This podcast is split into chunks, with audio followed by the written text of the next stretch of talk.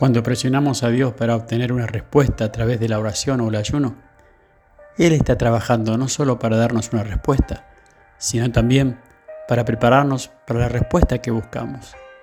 Esperar en Él no es tiempo perdido. Es cuando podemos reducir la velocidad y anticipar su dirección. Mientras esperamos, nuestros corazones se calman y aprendemos a descansar en Él en lugar de esforzarnos por lo que Él puede darnos y puede tener lugar un hermoso vaciamiento donde nuestro enfoque cambia de lo que queremos a lo que Él quiere. No se trata solo de apresurarse a obtener una respuesta. Se trata de descansar, aquietarse y simplemente estar con Él.